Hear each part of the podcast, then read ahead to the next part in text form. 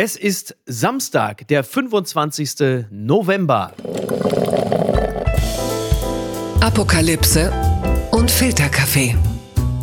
Die frisch gebrühten Schlagzeilen des Tages. Mit Mickey Beisenherz.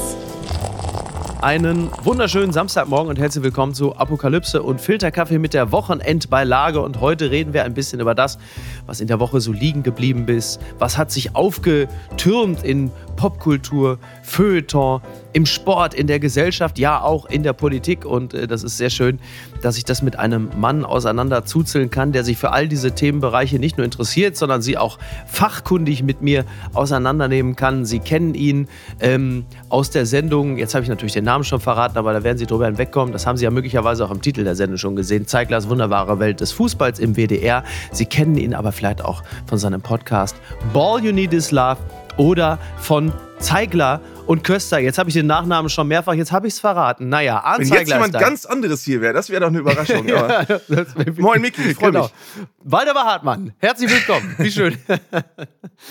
Ist das nicht witzig, dass Hartmann und Völler äh, bei, bei Reichels Krawallbude wieder zusammengekommen sind und da ihr Verröhr-Interview 20 Jahre später nochmal nachgespielt haben? Du, ich wüsste so gern, wie das zustande gekommen ist. Ich wüsste so gern, ob wirklich, ob Rudi Völler wirklich einen Fakt gibt darauf, dass er in dieser Sendung auftaucht und oder ob er nicht drüber nachgedacht hat oder ob der DFB das wusste, kann ich mir nicht vorstellen, ehrlich gesagt. Nee, also, und, und, ob Rudi Völler jetzt im Nachhinein irgendeine Form von ich nenne es jetzt mal Unrechtsbewusstsein hat, äh, dass es vielleicht auch nicht so schlau war, als DFB-Vertreter da aufzutauchen oder ob der sagt, nee, das ist mein alter Kumpel Waldi und das lasse ich ja. mir nicht nehmen, da gehe ich doch hin, egal, Sender ist egal, Hauptsache ich sitze mit Waldi zusammen. Also ich glaube, der hat das einfach gar nicht so wirklich realisiert und äh, wird wahrscheinlich am nächsten Morgen da bei der Tasse Kaffee sitzen und sagen, naja, hätten nicht sein müssen, aber. Äh, aber sag du also doch mal deine Meinung. Wir haben das bei, bei äh, Zeigler und Köster auch thematisiert und eine böse Mail bekommen von jemandem, der gesagt hat, das sei ja unerträglich, wie wir da framen, das sei doch kein rechtsradikaler Kanal und man müsste so. doch auch mit solchen Leuten reden und war, wie, wie können ja. wir denn diesen Sender so unmöglich machen? Das sei doch ein ganz normales Sportinterview gewesen. Äh, discuss. Ich wollte das Thema nicht so lange machen, weil Jagoda und äh, Keschrau Beros darüber auch schon ja. gesprochen haben, aber äh, jetzt, da du mich gerade fragst, ähm, also sagen wir es mal so, also es ist natürlich kein ganz normales Portal, ja, also also wenn Jan Fleischhauer äh, da hingeht und sagt, Däubel, was ist denn hier los? Hier mag ich nicht veröffentlichen, dann spricht das ja auch schon eine deutliche Sprache. Also damit will ich sagen, dass man sich vom, vom konservativen oder dem, dem normal Milieu natürlich da schon durchaus entfernt hat, sondern das Ding ist natürlich eine absolute Krawallbude, der siebte Höllenkreis. Und ähm, da ist also quasi, da wird ein Gesellschaftsbild gezeichnet, wo selbst Hieronymus Bosch gesagt hätte, das ist mir aber jetzt ein bisschen zu düster geraten. Nein, das ist, äh, das ist wirklich eine absolute Kackbude. Und ähm, niemand, der bei klarem Verstand ist, würde sich da freiwillig dauerhaft hinbegeben. Ich glaube, Kackbude, ähm, ich glaube, Kackbude ist das Wort, was ich einfach hören wollte jetzt. Ja, ja. Ähm, dass jetzt Rudi Völler da war, regt mich jetzt wirklich nicht weiter auf. Ich hätte an seiner Stelle darauf verzichtet. Ich glaube, wenn er sich ein bisschen intensiver damit auseinandergesetzt hätte, dann wäre ihm das wohl auch aufgefallen. Und ich äh, zweifle nicht im geringsten an Rudi Völlers liberaler Geisteshaltung. Ich glaube, er wollte wirklich seinem alten Kumpel Waldi einen Gefallen tun und hat dann gesagt, ja komm, was macht er denn jetzt? Aber hier, ist das ne? nicht auch irre, wie dieses Kalkül aufgeht? Die setzen da Waldi Hartmann hin und denken, okay, dann denken manche Leute, es sei eine ganz normale Sendung, weil das ja, ist ja, ja Waldi Hartmann, der ist doch ARD. Ja. Ähm. Und, und schon, zack, hast du da eine, eine, ein U-Boot dir reingeholt, was zu 100% funktioniert. Ja, total, absolut. Ähm, ist aber, glaube ich, auch ein seltener Fall. Also ich glaube, Leute vom Kaliber Rudi Völlers wird man dort in der Regel nicht sehen. Da bin ich mir ziemlich sicher. Ja. Wie kommen wir denn jetzt von Formaten mit, äh, mit fragwürdiger Gesinnung und seltsamen Aussagen zu Jürgen Milzki? Ne? Oh, das weiß das ich auch nicht. Da kann ich dir auch, das, das ist sein, das musst du jetzt bitte. Das war ja eigentlich, das war ja eigentlich mein Vorgeplänkel. Jürgen Milzki, da wollte ich noch mal herzlich gratulieren, ist gestern 60 Jahre alt geworden. Und Jürgen Milzki, ich meine, ich äh, kenne ja auch die dunklen Seiten. Ich weiß ja, wie sich das anfühlt, wenn man mit Jürgen Milzki in einer Sendung sitzt. Ja wo er als Betrachter gesellschaftlicher Entwicklung und politischer Vorgänge vielleicht nicht die Bestbesetzung ist.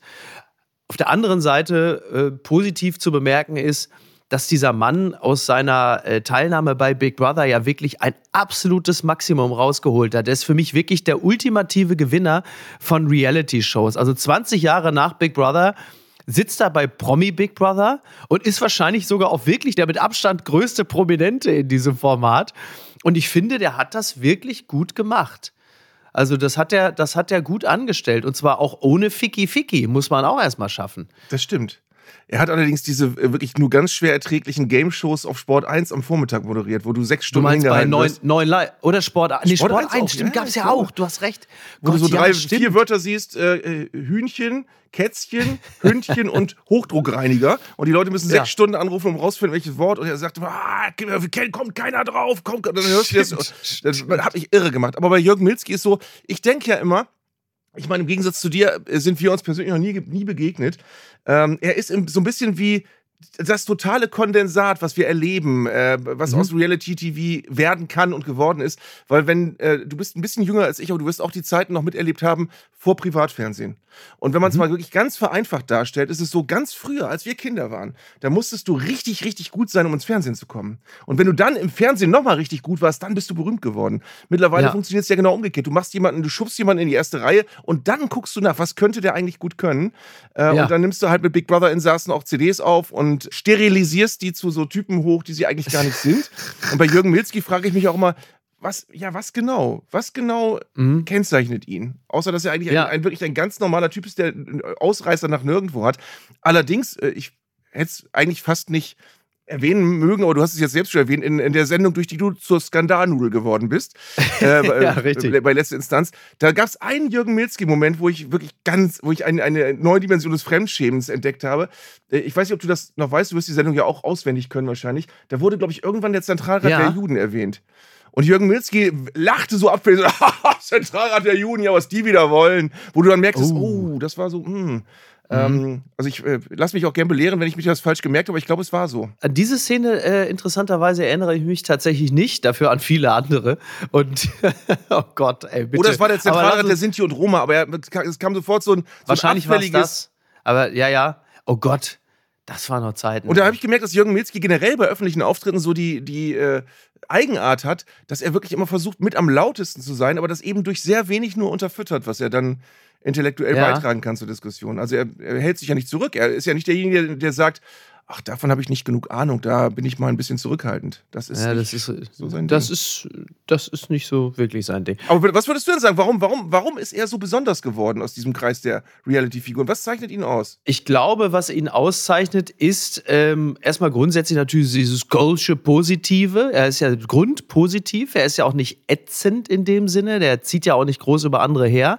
Ich glaube, es ist dieses Positive und dass er so etwas zutiefst, und zwar im besten Sinne, Mittelständisches hat. Ähm, er ist ja auch damals nach seinem Big Brother-Gewinn war er ja weiter bei Ford beschäftigt. Er war dann eher so eine Art Markenbotschafter. Er kommt ja eigentlich, er ist ja, glaube ich, Feinblechner oder so, hat man immer gesagt. Und, ähm, und dieses, ja, dieses, dieses sozial, fast schon sozialdemokratische Aufstiegsversprechen, auch in dieser äh, achtelprominenten Welt, äh, ich glaube, das zeichnet den aus. Ohne halt eben Affären, also jetzt auch keine, er hat das Ganze nicht auf Sex aufgebaut, da war nie Temptation Island oder irgendeine Bumsinsel dazwischen. Und ich glaube, das sind ganz viele zutiefst sozialdemokratische Marker, die ihn in dieser Welt äh, haben aufsteigen lassen. Das heißt, er hat offenbar ein gutes Management, das ihn da wirklich optimal ja. überall positioniert. Absolut. Total. Und ähm, ich, ich frage mich gerade, ob es nicht eigentlich sogar auch total nachvollziehbar war, dass er zu einer gleichen Zeit, ungefähr zur gleichen Zeit groß geworden ist wie die Fußbräuchs oder so. Das war eine ganz mhm. ähnliche Kategorie. Ja, ja, nur halt mit, äh, mit Arbeit. Ne? Ja. ja. Ganz weit vorne. Das Wort des Jahres wird noch gesucht. Einsendeschluss äh, ist heute für, oh. äh, für Vorschläge. Scheiße. Ja, das Wort des Jahres. Und zwar nicht das, nicht das Unwort, sondern das Wort des Jahres. Welches Wort hat dieses Jahr geprägt? Ähm, ich weiß es nicht. Ist es Brandmauer? Ist es Dammbruch? Ist es Rechtsruck?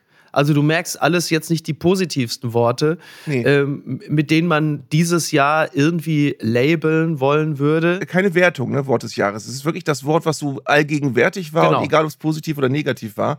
Aber dann fürchte ich wirklich, ist Rechtsruck ganz weit vorne oder Rechtspopulist oder sowas in der Richtung. Das wäre Kälte, könnte auch ein Wort sein. Kälte, mit der man äh, sowohl ähm, die, die Betrachtung von Migrationsbewegungen betrachtet, wie auch zuletzt äh, die Betrachtung dessen, was am 7. Oktober geschehen ist. Also der Begriff Kälte wurde auch sehr häufig äh, in den unterschiedlichsten Sachzusammenhängen äh, erwähnt. Das wäre so, ja, das, das wäre so mein Vorschlag. Ich habe übrigens was sehr Interessantes gelesen von äh, der Kollegin Gilda Sahebi, die was gepostet hat ja. zum Thema äh, Populismus und die darauf hingewiesen hat, das ist was, worüber ich mir noch nie Gedanken gemacht habe, dass es eigentlich ein fast immer unzutreffendes Wort ist Populismus. Also sie bezeichnet es als demokratieschädigend und verharmlosend, weil Populismus sagt ja irgendwie einfach nur, Leute, die eine breite Mehrheit suchen. Aber in der Regel wird ja. es ja benutzt für Menschenfeindlichkeit oder für Menschen, die, Leute, die da fischen. Also Populisten sind ja nie Leute, die auf einer positiven Ebene versuchen, das möglichst viel zu, Zustimmung und Einklang zu finden, sondern ja. das sind ja immer Leute aus dem, aus dem äh, Ausgrenzer- und, und, und Hetzerspektrum. Und das ist eigentlich ein falsches Wort dafür. Populismus wäre ja für mich immer in gewisser Hinsicht, so wie wir Populismus wahrnehmen, immer die besonders verschärfte Form der Boulevardisierung von Sprache. Also, mhm. wann immer der Begriff Populismus benutzt wird, übrigens gibt es ja auch den linken Populismus, gibt ja, also wir setzen es ja eigentlich immer gleich mit rechts, weil es meistens daher kommt oder wir die, den rechten Populismus Aber uns, gerne uns zitieren. fallen schon mehr Rechtspopulisten. Ja, ja, ja, ein. absolut. Absolut. Ja, na, eindeutig, ganz eindeutig. Ich will nur sagen, es gibt ja auch Menschen ja, ja, wie Sarah Wagenknecht, wobei man da sagen muss, ein nicht unwesentlicher Teil ihres Populismus ist dann auch schon wieder Rechtspopulismus, wenn es um Migration geht. Aber Oskar Lafontaine war eigentlich mal Linkspopulist, oder? Zum so Beispiel. Sagen? Genau, genau. So, und dann hast du natürlich in Frankreich so Leute wie Mélenchon zum Beispiel, Linkspopulist. Also das gibt es natürlich, gibt es natürlich alles. Könnte man sich möglicherweise einen neuen Begriff für einfallen lassen, ähm, der vielleicht aber auch ein bisschen feiner ist, als jetzt einfach nur zu sagen, das ist Nazi-Sprech, weil das letzten ja. Endes auch schon wieder dann die, die richtigen. Also wir werden sowieso in eine Situation kommen, spätestens im nächsten Jahr, Mitte nächsten Jahres, wenn die Wahlen äh, im Osten sind, dann werden wir uns für das, was wir jetzt vielleicht mit Populismus nur für unzureichend beschrieben halten, werden wir uns möglicherweise einen neuen Begriff einfallen lassen. Und ich kann auch nur allen raten, die äh, zum Beispiel bei Leuten wie Dieter Nuhr den Begriff Nazi fallen lassen, sich auch dafür neue Begrifflichkeiten einfallen zu lassen. Sonst gehen euch nämlich bei jemandem wie Höcke im nächsten Jahr, äh, fürchte ich, ein bisschen die Attribute aus. Also ähm, das wird noch ganz interessant, glaube ich. Das ist mir übrigens beim, beim Türkei-Länderspiel, das ist jetzt ein weiter Bogen, aber aufgefallen, ja. als, als die türkischen Fans ja in Berlin, zumindest hat man das, hat man das das vom Fernseher so äh, den Eindruck bekommen, alles ausgepfiffen haben, was mit Deutschland zu tun hatte. Jede Auswechslung, jedes, jede Toransage, die Nationale ja. und so weiter, wo du dann gemerkt hast, okay, das ist eigentlich Nationalismus. Und das ist eigentlich nicht mehr, du gehst ins Stadion, pfeifst jemanden aus, der gerade was, was Beschissenes gemacht hat oder die du doof findest, sondern das ist, du ja. pfeifst jemanden aus, weil der eine Nationalität hat. Und das ist ja mhm. im Grunde genommen auch das Futter für, für Populisten eigentlich, dass du eben nicht mehr nachguckst, ja. wer hat sich was verdient, wegen, wegen Dieter Nur kam ich jetzt drauf, ne? Äh, wer, wer hat sich, sondern du musst genau noch, noch Abstufung haben. Es muss noch eine Abstufung geben zwischen Dieter Nur und, und Björn Höcke und es muss eine Abstufung geben zwischen jemandem, den du auspfeifst, weil er gerade seinem Gegner das Schien- und Wadenbein gebrochen hat oder weil er gerade eingewechselt wird. Also das darf nicht immer dasselbe sein. Und ich glaube, da muss man ein bisschen sensibel hingucken. Das gibt's doch gar nicht. Daryl Hall, einstweilige Verfügung gegen John Oates erwirkt. Das äh, entnehme ich dem Musikexpress. Niki hatte mir das gestern schon geschickt auf einer US-Seite. Da waren sie noch ein bisschen genauer. Es ist nämlich so, dass äh, Anwälte sich jetzt darum äh, bemühen und klären müssen, wenn Daryl Hall und John Oates getrennt voneinander auftreten, wer welchen Song singen darf. Also äh, darf jetzt John Oates Private Eyes singen? Darf Daryl Hall Man Eater singen? Was ist mit Out of Touch? Also es gibt zwei Dinge, die mich erschüttert haben. Äh, es hat mich erschüttert, dass die beiden so über Kreuz liegen, also so ein bisschen Art Garfunkel-esque irgendwie, äh, sich überhaupt nicht mehr verstehen. Und was mich auch erschüttert hat, ist, dass äh, Daryl Hall äh, und John Oates schon 77 bzw. 75 Jahre alt sind. Auch das, muss ich sagen, habe ich mit einer gewissen äh, Erschütterung zur Kenntnis genommen. Ähm, sie sind das erfolgreichste Duo der, der Popgeschichte. Also, dass sie erfolgreich waren, wusste ich, aber dass sie so erfolgreich waren, wusste ich ehrlicherweise auch nicht. Ich habe mir, als ich das gelesen habe, die Frage gestellt, ob es nicht eigentlich auf eine gewisse Art auch deprimierend sein muss, John Oates zu sein. Weil du ja den immer nur in einem Atemzug kennst. Ich habe irgendwann ja. mal ein Plattencover gesehen, da hat John Oates mitgespielt. Da las man so den Credits John Oates. Und ich habe den Namen gelesen und gesagt, wie John Oates? Äh, das war so komisch, dass Darf der so der alleine, alleine los, meinst ja, du? Eben. Ja, ja ähm, witzig, und, ne? und äh, es ist auch so, ich bin, ich bin ehrlich gesagt ein sehr großer Bewunderer von Daryl Hall, weil ich finde, es einer der besten weißen Soul-Sänger überhaupt. Äh, kennst du seine fantastische Sendung Live from Daryls House? Ja, toll, oder? Mit Todd Rundgren. Sie haben irgendwann mal äh, Can We Still Be Friends gesungen und so. Das war äh, ganz fantastisch. Für die, die sie nicht kennen, das ist wirklich in Daryl Halls Haus eine Art Konzertraum, den er sich eingerichtet hat und wo er sich Gäste einlädt gedreht und wo immer unter anderem eins der Highlights ist, dass der Gast einen Daryl Hall John Oates Song singt und Daryl Hall ja. singt einen Song vom Gast und dann singen sie gemeinsam okay. noch irgendwelche Sachen. Das ist eine ganz, ganz fantastische Sendung mit einer ganz tollen Stimmung. Es sind fantastische Leute da. Äh, auch gerade so, äh, wir, wir, haben ja in vielen Dingen eine große Schnittmenge, was unseren Musikgeschmack angeht. Also viele Leute, die wir beide verehren, waren auch schon in dieser Sendung. Ähm, und ja, das ist bitter, sowas jetzt. Also ganz ehrlich, ähm, dass man wirklich auch nach so langer Zusammenarbeit, wir haben ja auch immer so diese romantische Vorstellung, Leute, die so lange zusammen auf der Bühne stehen, das müssen auch dicke Freunde sein. Und wir, ja. es, es irritiert uns immer, wenn wir so die Ahnung kriegen, nee, das ist oft, oft sind das auch nur Arbeitskollegen. Und bei Daryl Hall und John Oates scheint es ja auch irgendwie so zu sein. Aber ich weiß auch gar nicht, weil ich schon gesagt habe, diese Tragik von John Oates. Könntest du sagen, was John Oates ausmacht? Also bei Daryl Hall ist es die Stimme. Da weiß ich sofort, wenn du eine hörst, weißt du sofort, Daryl Hall. Bei John Oates weiß ich nichts. Man würde ja jetzt ihm zugute halten, er ist wahrscheinlich ein ganz, ganz wichtiger Songschreiber ne? und hat da seine riesigen Anteile dran. Und Daryl Hall wäre möglicherweise ohne ihn nichts. Das wissen wir ja nicht. Ich kenne John Oates natürlich in erster Linie als den kleinen Typen an der Gitarre, der so aussieht wie der Chef von Sonny. Äh, Crockett und Ricardo Tubbs bei Miami Vice. Also äh, das ist eigentlich das Einzige, was mir dazu einfällt. Das ist ja so ein bisschen wie das, da muss man jetzt sehr vorsichtig sein mit dem, was ich sage, für Musikliebhaber. Aber als damals Thomas Anders ja. auf Tour ging, unter dem Titel Modern Talking, mhm. da haben ihn Menschen gefragt, äh, sag mal, Modern Talking, du bist doch alleine hier unterwegs und dann, äh, wie kann das denn sein, so ohne Bohlen? Da sagte Thomas Anders, na ja, äh, die Leute wollen Modern Talking. Äh, wer der Typ an der Gitarre ist, das ist denen doch völlig egal. So. Ne? Und ich glaube, also ich will jetzt nicht sagen, dass Daryl Hall der amerikanische Thomas Anders ist. Der Stretch ist vielleicht ein bisschen sehr weit. Man muss mal in die Credits gucken, ne? Also inwieweit, äh, also für irgendwas anders. Für irgendwas muss er ja gut sein. Ich, ich gucke jetzt in diesem Moment, während wir sprechen, mal nach, ob es von John Oates auch Soloalben gibt. Von Daryl Hall gibt es ja welche, die auch sehr, sehr, sehr gut sind. Oh, es gibt Alben von John Oates. Muss man vielleicht mal reinhören. Was du gerade noch gesagt hast, das erinnert mich auch. Ich bin ein großer, großer Verehrer von Brian Wilson von den Beach Boys. Ja. Ähm, und das ist ja das Gleiche. Brian Wilson äh, tourt ja unter Brian Wilson und der Rest der überlebenden Beach Boys, was nicht mehr viele sind, hauptsächlich Mike Love, tourt als Beach Boys. Und es ist so, dass Brian Wilson natürlich viel mehr Beach Boys ist, als die Beach Boys Beach Boys sind. Ähm, und äh, die Beach Boys haben auch unter dem Namen Beach Boys erschütternde Auftritte bei so, bei so Night of the Proms und solche Sachen, wo das oh. aber wirkt, wo das aber wirklich Mandoki so eine Karaoke, and Friends.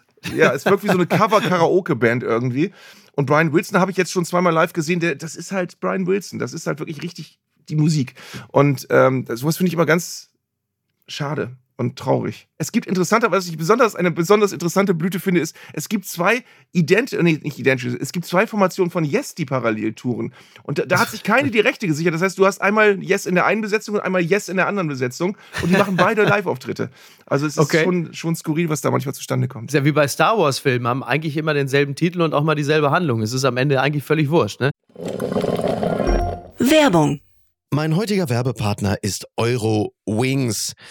Es ist äh, in den letzten Monaten so gewesen, dass man an manchen Tagen, wenn es gerade mal wieder 8 Grad und Regen war, schon dachte, ach, ich würde jetzt doch ganz gerne mal vielleicht mal äh, irgendwo anders sein, wo es ein bisschen netter ist. Wie komme ich denn da am schnellsten hin? Oder der eigene Verein ist etwas überraschend in Europa sehr erfolgreich und man möchte ein Auswärtsspiel besuchen und da vielleicht jetzt nicht unbedingt mit dem Lastenrad hinfahren. Und da kommt Eurowings ins Spiel. Es ist die führende Value Airline Europas, die versucht den Menschen auch in turbulenten Zeiten wie Klimawandel, Wirtschaftskrise, global globaler Instabilität oder steigenden Preisen zumindest beim Fliegen ein Gefühl von Leichtigkeit zu geben, zum Beispiel durch smarte und lebensnahe Services. Und da kommt zum Beispiel die Option Flex Light ins Spiel. Da kann man bis zu 40 Minuten vor Abflug, da kann der Flug ab 10 Euro umgebucht werden. Das ist natürlich fantastisch, gerade wenn man so ein dynamisches Leben führt, wie ich es tue. Außerdem gibt es sogenannte grüne Tarife bei Eurowings. Das bedeutet, sie bieten nachhaltigeres Reisen mit verschiedenen Möglichkeiten an. Gegen einen geringen Aufpreis kann man sich für eine Reduktion oder Kompensation der CO2-Emissionen entscheiden und da fliegt man dann doch mit einem etwas besseren Gefühl. Das bedeutet, die Entscheidung für eine Reduktion der CO2-Emissionen bedeutet eine Entscheidung für nachhaltige Treibstoffe. SAF ist ein Kraftstoff mit bis zu 80 Prozent weniger CO2-Emissionen als herkömmliches Kerosin und wird hauptsächlich aus biogenen Reststoffen wie zum Beispiel Speiseölresten gewonnen. Das habt ihr auch noch nicht gewusst, oder? Ich auch nicht. Finde ich aber großartig. Die reine Kompensation unterstützt zu 100% Klimaschutzprojekte. Für Nachhaltigkeitsoptionen kann man sich sowohl während als auch nach der Buchung des Fluges entscheiden. Mit all diesen Möglichkeiten bietet Eurowings seinen KundInnen ein entspannteres Reiseerlebnis. Also jetzt das gesagt habend, fühle ich mich auch schon deutlich entspannter. Alle Infos zum entspannten Reisen mit Eurowings findet ihr auf eurowings.com und wie immer auch in den Show Notes. Fun Fact des Tages. Nach Wagenknecht-Austritt Linke zählen fast doppelt so viele Eintritte wie Austritte. Das berichtet die Zeit. Na, es ist doch toll. Die Linkspartei, die hat seit dem Austritt von Sarah Wagenknecht und weiteren Abgeordneten aus der Partei deutlich mehr Mitglieder dazu gewonnen als verloren. Das zeigt eine erste Auswertung des Karl Liebknecht-Hauses wie die Zeitung der Funke Mediengruppe berichten. Also es gab in den letzten vier Wochen ähm, 1567 Eintritte und 838 Austritte. Also es kann tatsächlich sein, dass die Partei mittlerweile mehr Mitglieder hat als Wähler. Man weiß es gerade zur Stunde nicht.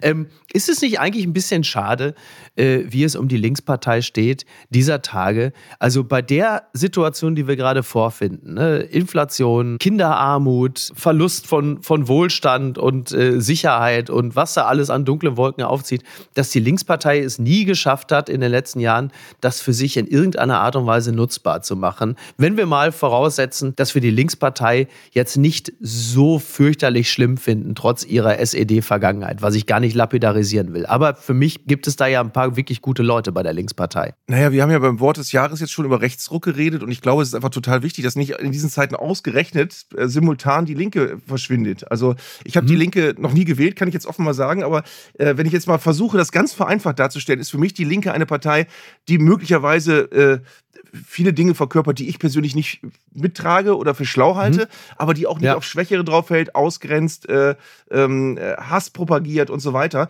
Die SED-Vergangenheit ist für mich mittlerweile ehrlich gesagt völlig egal. Ich habe Verwandte aus der DDR, ich habe eine große Verbindung zur DDR gehabt. Ähm, ich, weiß, äh, ich, ich verurteile das äh, ganz, ganz scharf, was die, die SED dort für, für ein Regime aufgebaut hat. Aber ähm, das ist für mich äh, nicht mehr der Geist der SED, der bei den Linken sichtbar ist. Es muss, es muss die Möglichkeit einer linken Partei geben, ähm, ja. ohne dass man sie ähm, äh, immer mit der SED in Verbindung bringt. Und das hat die Linke ja versucht zu sein. Und mich hat es sehr deprimiert, wie gesagt, ohne ein Wähler zu sein, ähm, mich hat sehr deprimiert, äh, dass es vor ein paar Wochen ja so aussah nach Wagenknechts Move, dass man gesagt hat, ist die Linke jetzt eigentlich komplett im Eimer? Ist, gehen mhm, die jetzt, mhm. verschwinden die jetzt einfach, lösen die sich komplett auf? Es ist ein bisschen tröstlich, dass in diesem Parteispektrum man das Gefühl hat, okay, die Linke wird weiter existieren, wie schwach jetzt im Moment gerade und wie geschwächt auch immer.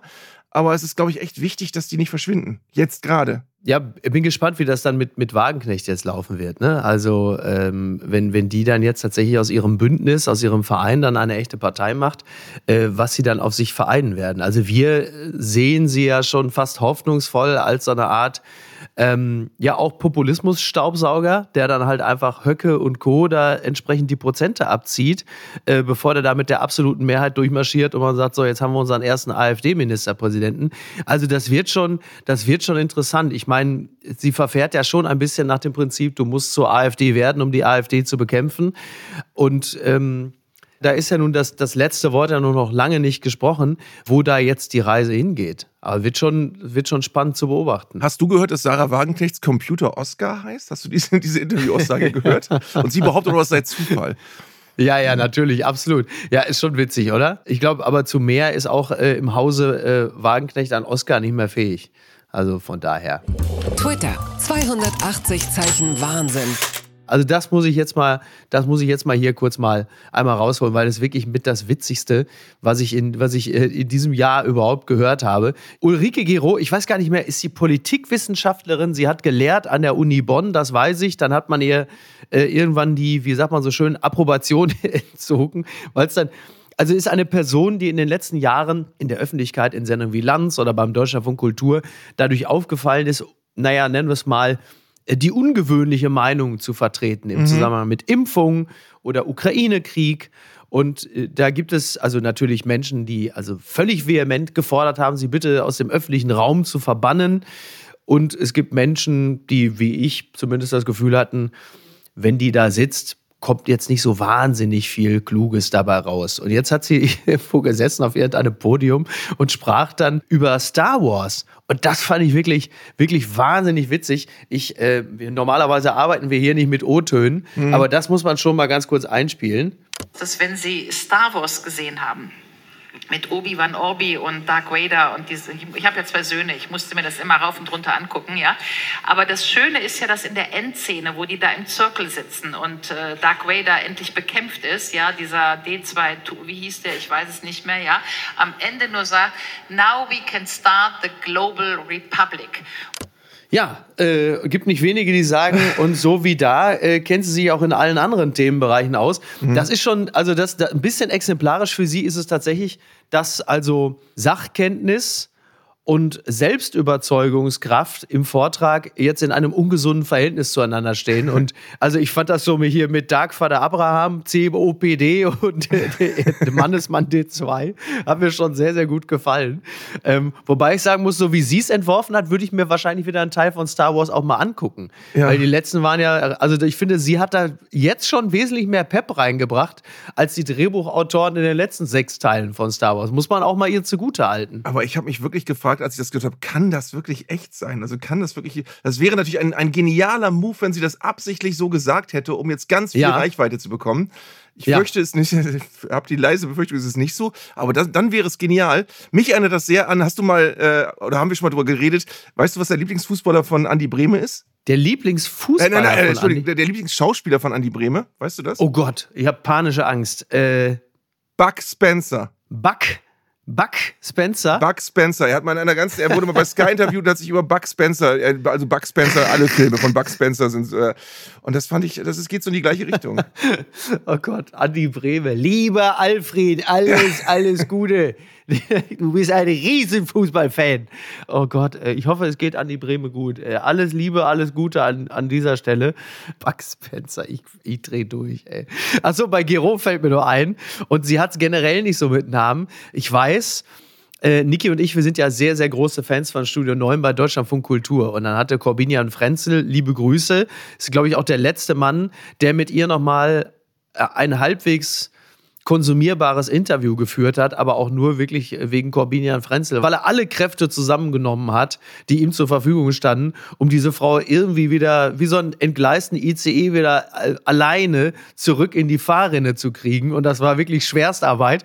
Und mir ist sie schon damals dadurch aufgefallen, weil sie den äh, dieser Tage ja nun wirklich auch sehr in aller Munde befindlichen äh, Benjamin Netanyahu, sie hat ihn immer betont, sie hat immer gesagt, sie hat ihn immer Netanyahu genannt. Ja, ja, ja, ja. Netanyahu. Und das führte dazu, dass Niki und ich bis heute, also schon Jahre später, manchmal einfach nur hörst du aus dem Bad mal einfach nur den Namen Netanyahu. so entstehen also auch so hausinterne Insider, wenn einfach mal aus dem Nichts einfach mal so Netanyahu gebrüllt wird. Also liebe Grüße an Ulrike Giro an dieser Stelle. Sie macht uns seit Jahren sehr viel Freude, zumindest damit. Bitte empören Sie sich jetzt mein Gott, was mache ich hier? TV-Experte kritisiert Nagelsmann. Erinnerungen an Bayernzeit. Der Kölner Express, der hat sich natürlich selbstverständlich auch mit Julian Nagelsmann beschäftigt, unserem Bundestrainer. Also, äh, also Arndt, du bist ja gut. Ist das denn noch? Kurze Frage. ist er noch, ist er denn noch Bundestrainer? Zur Stunde noch. Also, aber ich, äh, ich habe auch. Ähm wie ging dir das, Miki? Ich habe vor den beiden Länderspielen Türkei, Österreich, ich habe gemerkt, ich habe eine leicht gesteigerte Lust auf die Nationalmannschaft gehabt. Einfach nur, weil du ja. das Gefühl hast, es ist alles ein bisschen neu, du bist jetzt mal neugierig. Und das jetzt alles so schnell wieder zerlegt zu haben, das ist jetzt nicht alleine Julian Nagelsmanns Verdienst, sondern wahrscheinlich kann er sogar nicht mal am meisten dafür, sondern die Spieler waren da sehr viel mehr beteiligt. Aber in den letzten Jahren, wie sehr die Nationalmannschaft abgewirtschaftet hat. Du hast diese Katar-WM mhm. gehabt, du hast Hansi Flick, die, die, das Ende der Ära Flick gehabt und jetzt ist Nagelsmann auch schon wieder schwer beschädigt. Also das ja. ist, äh, und mich, mich, äh, mich dünkt ja, dass das große Problem ist, dass wir einfach verinnerlichen müssen, wir sind nicht mehr so gut. Wir haben einfach nicht so viele gute Fußballer. Und es ist egal, wer Trainer ist. Aber wir haben doch ein paar gute, also speziell in der Offensive haben wir doch wirklich gute Leute. Also Wirtz, Musiala, äh, sehr gut. Äh, Füllkrug ist jetzt vielleicht nicht Weltklasse, er ist jetzt kein Benzema, aber er ist ja schon, ähm, wie er ja auch bei der WM in Katar gezeigt hat, dass er durchaus in der Lage ist, auch gegen die Großen zu treffen. Mhm. Also das hat er schon bewiesen.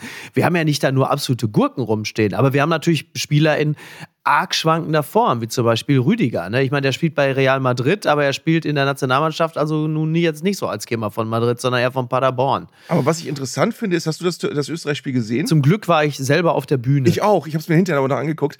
Äh, es gab eine ganz merkwürdige Szene oder eine etwas auffällige Szene, wenn man genau hinguckt, wie er in die Kabine gegangen ist. Äh, ich habe noch nie einen so wütenden Menschen gesehen in meinem ganzen Leben. Also, und du hast ihn wirklich nur von schräg hinten gesehen, aber eine Art und Weise, wie er gestapft ist, hast du gemerkt, oh, da ist jetzt, da, mhm. da ist gerade, implodiert gerade ganz viel in ihm. Und ich habe das Gefühl, aber das ist jetzt wirklich auch gefährliche Küchenpsychologie. Ich habe, wenn ich den sehe, immer das Gefühl, ich glaube, er ist ein sehr, sehr guter Trainer, aber ich habe das Gefühl, er ist überhaupt kein Nationaltrainer. Ist überhaupt keiner, dem ja. Spaß macht, die Spieler mal für drei Tage zu bekommen. Spieler, an denen er auch nicht mehr viel machen kann und, und die dann irgendwo hinzustellen. Ähm, das ist die eine Sache. Ich möchte aber zu seiner Entlastung auch noch sagen, was ja. ich auch bizarr finde, ist die Diskussion um Kai Havertz, den er auf die, auf die linke Seite gestellt hat, wo ihm dann Journalisten versuchen zu attestieren, wie kann man den auf die linke Seite stellen? Der hat doch keine Ahnung. Das finde ich auch immer komisch, weil natürlich musst du als Journalist eine Meinung haben, aber automatisch vorauszusetzen, dass du viel besser einschätzen kannst, welche Fähigkeiten Kai Havertz hat als der Bundestrainer, finde ich dann auch mal bizarr in solchen Sachen. Ja, das ist natürlich klassische Journalistenmeinung. Äh, andererseits haben wir natürlich auch Stefan Effenberg. Ähm, ist der Mann noch Ex-Fußballer oder schon Journalist an, frage ich dich, denn er sagt, ich habe den Eindruck, dass Nagelsmann zu viel überlegt und sich zu sehr in seinen eigenen Ideen gefällt. Das schrieb Effenberg in seiner Kolumne für das Nachrichtenportal T-Online. Das ist natürlich die T-Online-These, auf die Florian König, Stefan Effenberg am Sonntag im Sport 1 Doppelpass ansprechen wird. Das ist völlig klar. Ähm, ist es so? Gefällt sich Nagelsmann zu sehr in seinen Ideen? Und das Ganze macht sich ja höchstwahrscheinlich fest, genau an dieser von dir angesprochenen Position Kai Havertz hinten links. Wir können ja äh, seine Ideen nicht so beurteilen, weil wir bei den Kabinenansprachen nicht dabei sind und bei den Taktikbesprechungen. Ich glaube, es ja. wird dann ernst, wenn wirklich auch Spieler, das ist ja meistens äh, der Anfang vom Ende, wenn Spieler öffentlich anfangen abzurücken und zwar auf meistens ja so eine ganz äh, leise Weise, so zwischen den Tönen, ja. wo du merkst, okay, ganz steht er jetzt nicht dahinter, was er da machen muss. Das ist meistens mhm. so, da, ab da hast du als Trainer eigentlich verloren. Ich finde bei Julian Nagelsmann einfach die, die Kommunikation merkwürdig, weil wenn man sich eine Pressekonferenz mit ihm anguckt, da kommen ganz viele so im Moment redet ja Dom von Workern. Er braucht Worker in der Mannschaft. Also er hat nicht genug Worker und wenn du, wenn du äh, nicht genug Worker hast, dann brauchst du Zauberer, die das alle wuppen. Ähm, das ist so, das, das ist so eine Art von, von äh, Kommunikation, das bin ich ungern, da bin ich ungern in der Nähe, ehrlich gesagt. Also, also auch, auch von Flipchart irgendwie ja, gleich ja, in der ja. Luft, ne? Ja, ja, das ist so irgendwo Jürgen Höller, Motivationsseminar, äh, finde ich auch schwierig. Ähm, ich weiß auch nicht, ob die äh, jungen Leute, die er da trainiert, da auch so mitgehen, ob die dann auch selber sagen, ja, Worker, äh, das ist genau das, das holt, wie sagt man, das holt uns ab. Der Begriff Worker holt uns also total ab. Oder ob die sagen, was erzählt er denn da? Ne? Ich, ich habe wirklich keine Ahnung.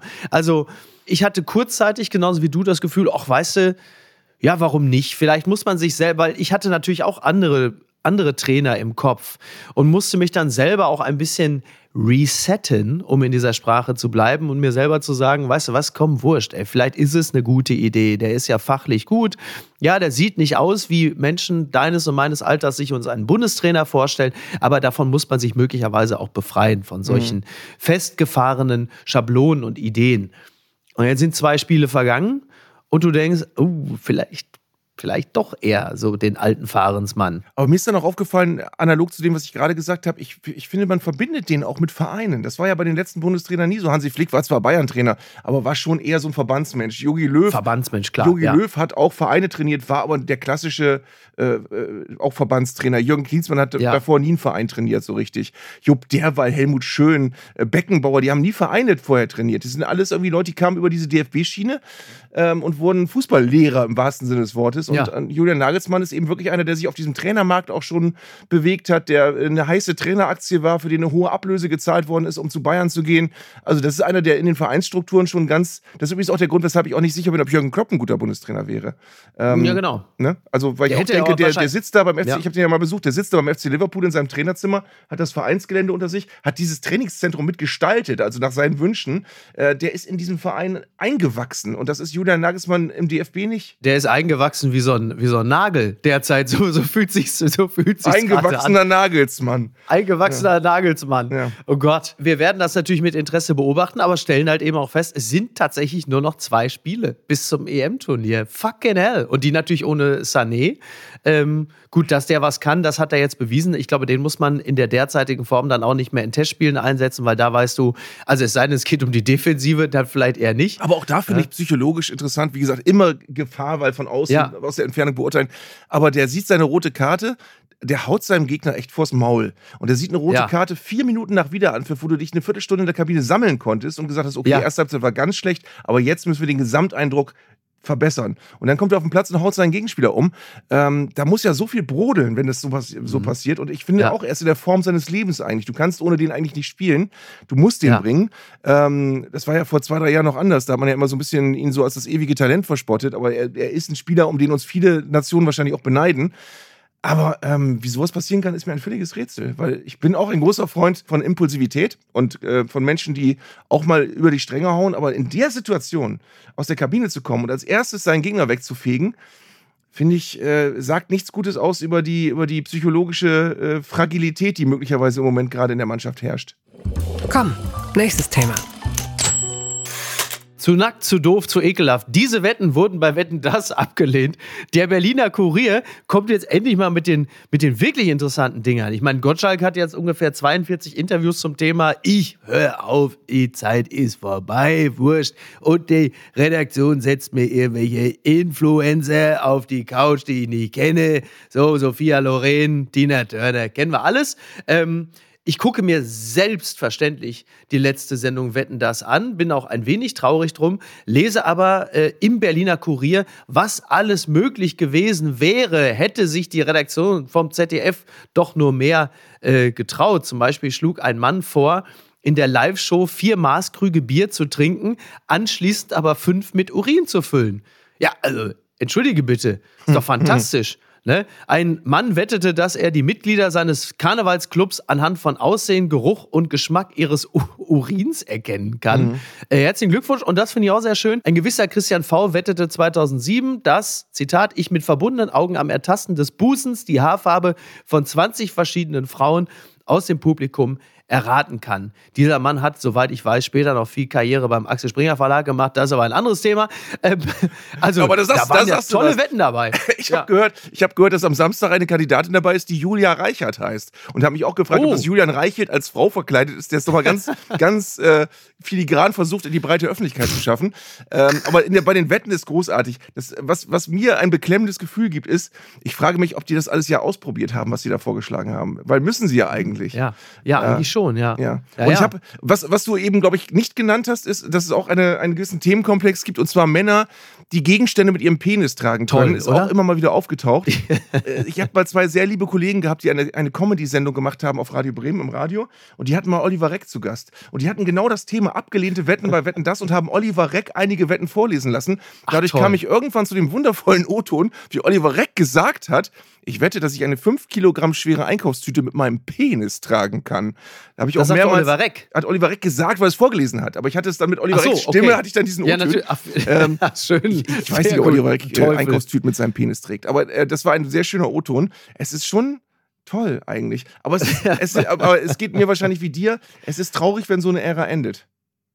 Also jetzt nicht die Einkaufstüten mit dem Penis tragen Ära, sondern die Wetten das Ära. Ja, vor allem ist auch eine sehr schöne Vorstellung, dass, dass du, ich stelle mir so eine Szene vor, so vorm Edeka und dann kommt so ein Mann und sagt so zu so einer Oma, Entschuldigung, darf ich Ihnen kurz die Taschen tragen? Ja, selbstverständlich. Und dann machst du einfach den Mantel auf und hängst dir die ganz bequem da drüber.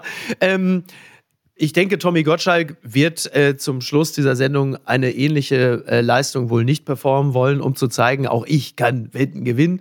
Ich finde es äh, find's traurig und äh, ich gehe davon aus, es wird sicherlich den einen oder anderen Artikel geben, der dann auch wieder mal sich ein bisschen auf die These versteift, dass natürlich in einem Land, in dem alles abrauscht, ja, also äh, die Regierung ist äh, im Grunde genommen äh, kaum noch äh, koalitionsfähig, die deutsche Nationalmannschaft liegt in Trümmern und ausgerechnet jetzt äh, hört auch noch quasi der, der Bundesmoderator auf. Ich finde es bedauerlich, so einmal im Jahr wetten das, ähm, das hätten wir doch alle noch gut vertragen. Und ich sage es nur nochmal, also Joe Biden tritt mit äh, dann 82 Jahren nochmal an, US-Präsident zu werden. Es wäre jetzt kein nationales Sicherheitsrisiko, wenn Gottschalk mit äh, später 79 sich nochmal nach Böbling in die Stadthalle stellt und sagt, Leute, hier, ich bin wieder da. Hm. Kann man eigentlich mit versteifenden Thesen auch Einkaufstüten tragen? Den hast du eben liegen lassen, ehrlich gesagt.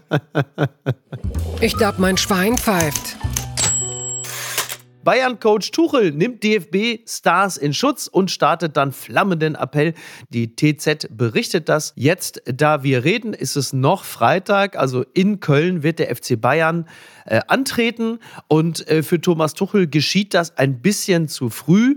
Er kriegt Feedback ähm, von seinen Topspielern und von den Auswahltrainern. Er sagt, die Spieler sind müde, die sind mental müde, emotional müde, erschöpft, physisch müde. Da geht es nicht nur um die Spielminuten, sondern auch die Zeiten auf Reisen. Das ist belastend. Würde ich grundsätzlich mich erstmal anschließen. Mhm. Das finde ich spannend, Miki, weil das wird dir und mir ähnlich gehen. Wir sind beide viel auf Tour im Moment gerade. Ja. Ähm, ja. Ich übrigens nächste Woche Dienstag in München im Schlachthof ist schon ausverkauft. Mittwoch Ah, in. Ingolstadt Tolle ist Location. noch unausverkauft. Ganz wichtig, Ja. Ingolstadt. Ihr könnt gerne Mittwoch nach Ingolstadt, können wir uns sehen. Und seit ich diese Tour mache, verstehe ich gut dieses Gerede von der Mehrfachbelastung und von der vielen Reiserei, weil früher habe ich auch gedacht aus der Entfernung, die sollen sich mal nicht so anstellen. Fliegen sie halt mal und sind im Hotel und so. Arndt, wie viele Stunden fliegt man bis nach Ingolstadt? Das weiß ich, habe ich noch gar nicht ausprobiert. Der Privatjet ist noch nicht bestellt. Also, Wie ist die Zeitverschiebung? nee, aber es ist ja von Bremen aus, wenn du alles mit dem Auto machst, von Bremen Oh aus Gott. natürlich nochmal eine Oh Gott. Weltreise. Ja, warum Ähm, fährst du denn, ganz kurze Frage, warum fährst du denn mit dem Auto? Nimm doch die Bahn, das ist doch viel entspannter. Das ist ernst Wirklich? gemeinte Frage. Also guck mal, du lächelst jetzt schon. Ja, du lächelst schon, das ist so lustig, ne? weil ich fahre diese Strecken, ich bin ja auch auf Tour gewesen, ich fahre das natürlich alles mit der Bahn. Die Vorstellung, das mit dem Auto zu machen, Ja, wir Horror. fahren ja viel, beide fahren wir viel Bahn. Ich habe aber nur die Bahncard äh, 50, du hast ja die Bahncard 100, aber ich fahre auch viel Bahn und ich, äh, es geht uns beiden ähnlich. Wir fahren beide gern Bahn, aber ich, äh, Ja. sobald es irgendwie mit zweimal umsteigen ist äh, und ich an ja, einem- ja, ne? okay, ja, also, ja, ja, das stimmt. Das Gut, stimmt. aber jetzt ähm, nochmal, ich wollte, worauf ich eigentlich hinaus wollte, ist, seit ich das mache, verstehe ich, dass es wirklich stressig ist, sich immer wieder auf einen Punkt zu konzentrieren, wenn du irgendwie vorher noch überlegen musst, wann bin ich eigentlich wo. Ich Ja, habe auch die stimmt. Momente, du wahrscheinlich auch, dass ich manchmal aufwache und gerade nicht weiß, in welcher Stadt ich bin. Und manchmal auf der Bühne mich doch zusammenreißen muss und sagen muss, Moment, sag jetzt nicht den falschen Namen, sag jetzt nicht den, wo Oh du Gott. gestern warst. Das Ja. laugt schon geistig ein bisschen aus, wenn man sich immer an neue Orte gewöhnen muss und nie nirgendwo irgendwo lange ist. Und ich kann mir das schon vorstellen, dass es für Nationalspieler auch so ist, wenn du so viele Termine hast. Auf der anderen Seite sind es natürlich die Geister, die der Fußball rief, dass du ein System aufgeblasen hast, was du jetzt am Laufen halten musst und wo du natürlich genau das hast. Du hast jetzt äh, immer größere Turniere, du hast die WM, die EM mit immer mehr Ländern, du hast äh, immer mehr äh, Spiele im Vereinskalender und du hast Spiele, die äh, Spiel, Vereine, die davon wahnsinnig profitieren aber auf der anderen Seite Spieler, die da immer weniger werden gefühlt. Also, äh, das, also nicht jetzt zahlenmäßig, sondern jeder für sich.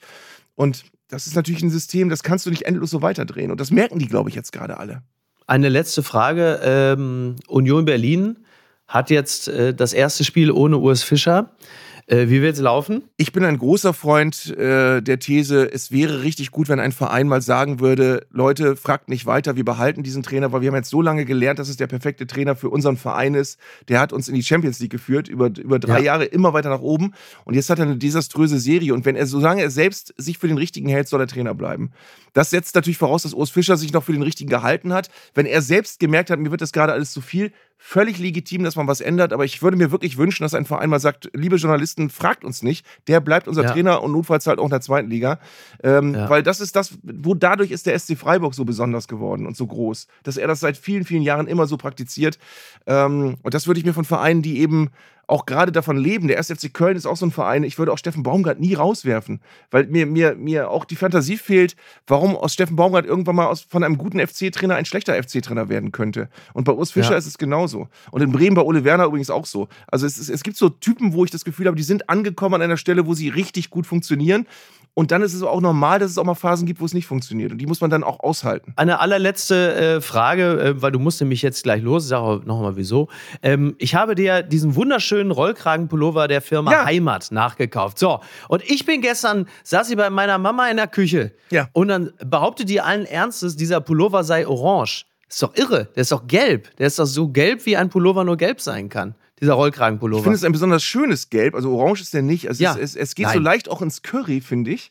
Äh, ganz, ganz entfernt. Aber ich finde es ein, ein unheimlich sattes Gelb. Ähm, ich habe früher als Kind sehr die Nationaltrikots von Brasilien gemocht, wegen dieses Gelbes. Das ist ein etwas anderes Gelb, aber ich mag so sattes Gelb gerne. So ein sattes, sonniges, sonnenblumiges ja, genau. Goldgelb. Genau. Aber mein Vater liegt eher richtig. Also der kam, weil meine Mutter sagte, dann kam in die Küche mein Vater da reingeschlappt. Klaus, sag mal, was ist das für eine Farbe? Ja, das ist so ein helles Curry. Ja. So, also er lag richtig. Und sie kam mit einer Mandarine oh, um die Ecke und hielt, den, hielt die Mandarine an den Pullover und sagte, ja, hier, guck. Ich sage, ja, ist doch eine ganz andere Farbe. Da muss also, das letzte Wort aber noch gesprochen werden. Kriegen wir jetzt beide ja. Pullover von Heimat noch, wenn wir das jetzt hier so thematisieren? Ähm, meine mal, hat nämlich ein paar wert, Ziehfäden ne? bekommen, weil ich ihn unsachgemäß, weil wirklich, ja, nee, weil mir haben Leute ein Mikrofon hinten dran geklemmt und waren unachtsam und so, haben am Kragen ja, dann gut. so Fäden rausgezogen. Ja, da sollen die mal noch mal was raushauen. Die Sachen sind ja teuer genug. So, Arndt, du musst, äh, du musst los. Du hast noch Termine. Du musst zum Zahnarzt. Jetzt natürlich die Frage: Das Wartezimmer ist doch voll mit Migranten. Wie hast du denn da noch einen Termin gekriegt? Ja, nee, die lassen sich die Zähne ja nur reinigen. Ich muss mir Ach, die lassen sich die Zähne nur reinigen. Okay, gut. Arndt, ich danke dir. Ich kann alle nur noch mal animieren. Äh, geht zu Arndts Shows. Das ist ein großes Vergnügen. Ich habe selber Mittwoch auch schon Ingolstadt. Und Ingolstadt, Mittwoch Ingolstadt, meine Damen und Herren. Bitte. Ne? Schlachthof müsst ihr nicht mehr. Schlachthof ist voll. Mhm. Schlachthof ist voll, aber Ingolstadt, da gibt es noch Tickets für. Also, Arndt, ich danke dir ganz herzlich. Ich wünsche dir ein schönes Wochenende. Miki, ist schön, schön dass du da gewesen bist. Gern bis nächstes Komm Mal. wieder. Tschüss. Komm gerne Und Grüße wieder. an John Oates noch. Ja. Netanyahu. Apokalypse und Filtercafé ist eine Studio Bummens Produktion mit freundlicher Unterstützung der Florida Entertainment.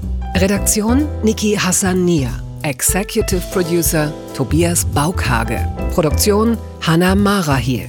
Ton und Schnitt Lara Schneider. Neue Episoden gibt es immer montags, mittwochs, freitags und samstags. Überall, wo es Podcasts gibt. Stimme der Vernunft und unerreicht gute Sprecherin der Rubriken Bettina Rust.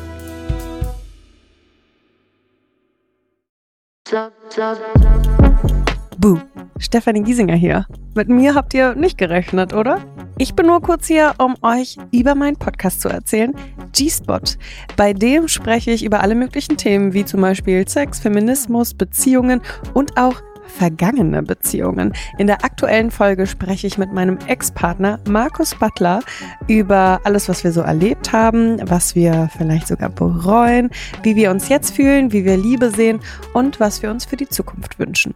Also, falls ihr Lust habt reinzuhören, würde ich mich sehr freuen. Bis dann!